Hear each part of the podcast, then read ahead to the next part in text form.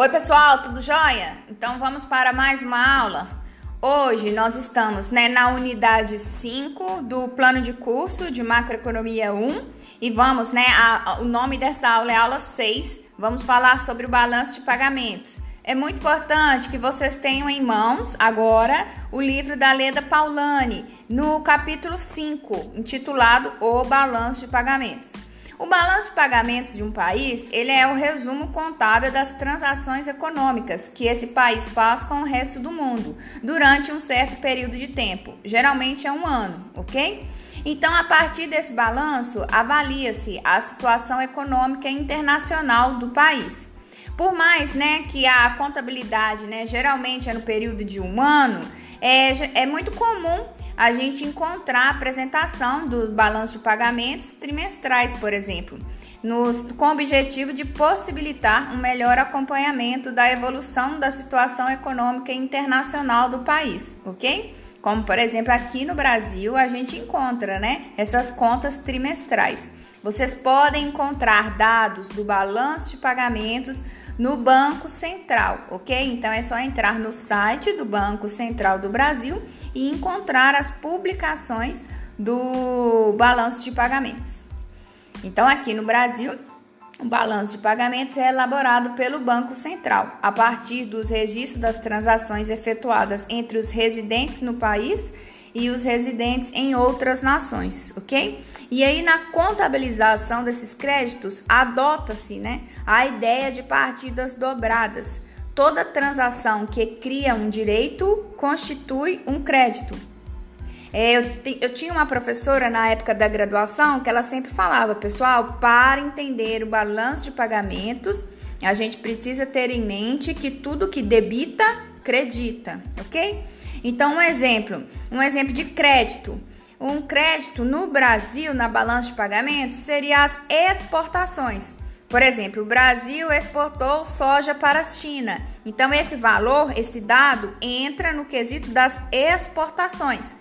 E é um crédito. É, um outro exemplo, né, agora de débito, né? É, o Brasil ele vai importar a tecnologia da vacina, né, para esse período agora da pandemia. Então, isso é um é considerado, né, um é, débito, ok? Porque é uma importação. É, enfim, então é importante a gente observar que toda entrada de divisas corresponde a um crédito e toda saída um débito, ok? É, então vamos lá para a estrutura da balança de pagamentos, que é um dos itens, é uma né, a estrutura é bastante importante, então vocês precisam ter o livro aberto para acompanhar, porque só ficar no áudio, né, não dá para assimilar. Então a estrutura, né, a balança de pagamentos, geralmente ela está estruturada em três itens. O primeiro seria, né, a balança de transações correntes. O segundo item, a balança de capitais. O terceiro item, erros e omissões. E aí, para se saber o saldo né, final da balança de pagamentos, a gente soma esses três itens, ok? Mas prestem atenção.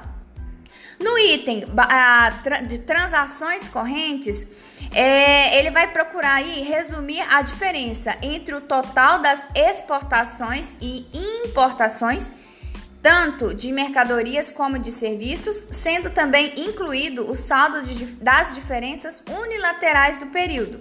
E as transações dessa balança são as que afetam diretamente a renda nacional e por isso são consideradas as mais importantes do balanço de pagamentos.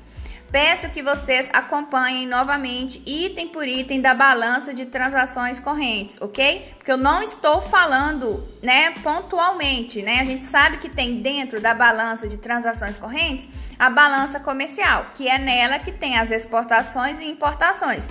Mas as transações correntes não têm apenas balança comercial, como tem, por exemplo, balança de serviços, ok? Dentre outras. Então acompanhem, pessoal. Então, assim, entre as transações correntes, né? Se o somatório de todos os itens que estão dentro das transações correntes der né, um valor positivo, ou seja, for superavitária, significa que o país estará recebendo recursos que podem ser utilizados para pagar compromissos assumidos anteriormente. ou seja, né, é a diminuição do endividamento externo, ok? Bom, então, é, agora, né, se é, as transações correntes tiver um valor negativo, significa que o Brasil necessita de buscar investimento no estrangeiro, ok?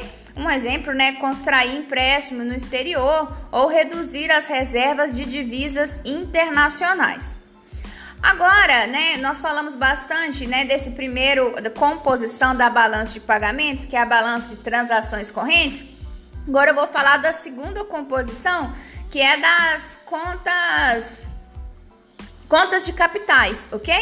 Que é nela onde se tem os investimentos, é nela que se tem as amortizações, OK? Empréstimos, tudo bem? Todos esses itens, né, relacionado aí a capitais, está inserido nessa balança, né, de, que é o segundo item de contas de capitais, ok?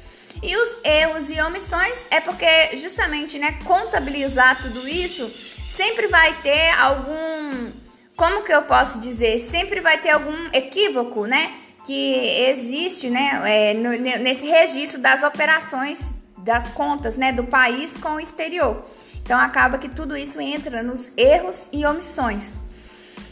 E aí, a somatória desses três itens vai se obter o resultado final do balanço de pagamentos, que pode ser superavitário quando a soma for positiva ou deficitário quando for negativa, ok? Pessoal, peço que acompanhem novamente né, os exemplos da lei da Paulani façam as listas de exercício para tentar compreender melhor, né, passo a passo, a estrutura da balança de pagamentos, ok? Um abraço e até a próxima aula.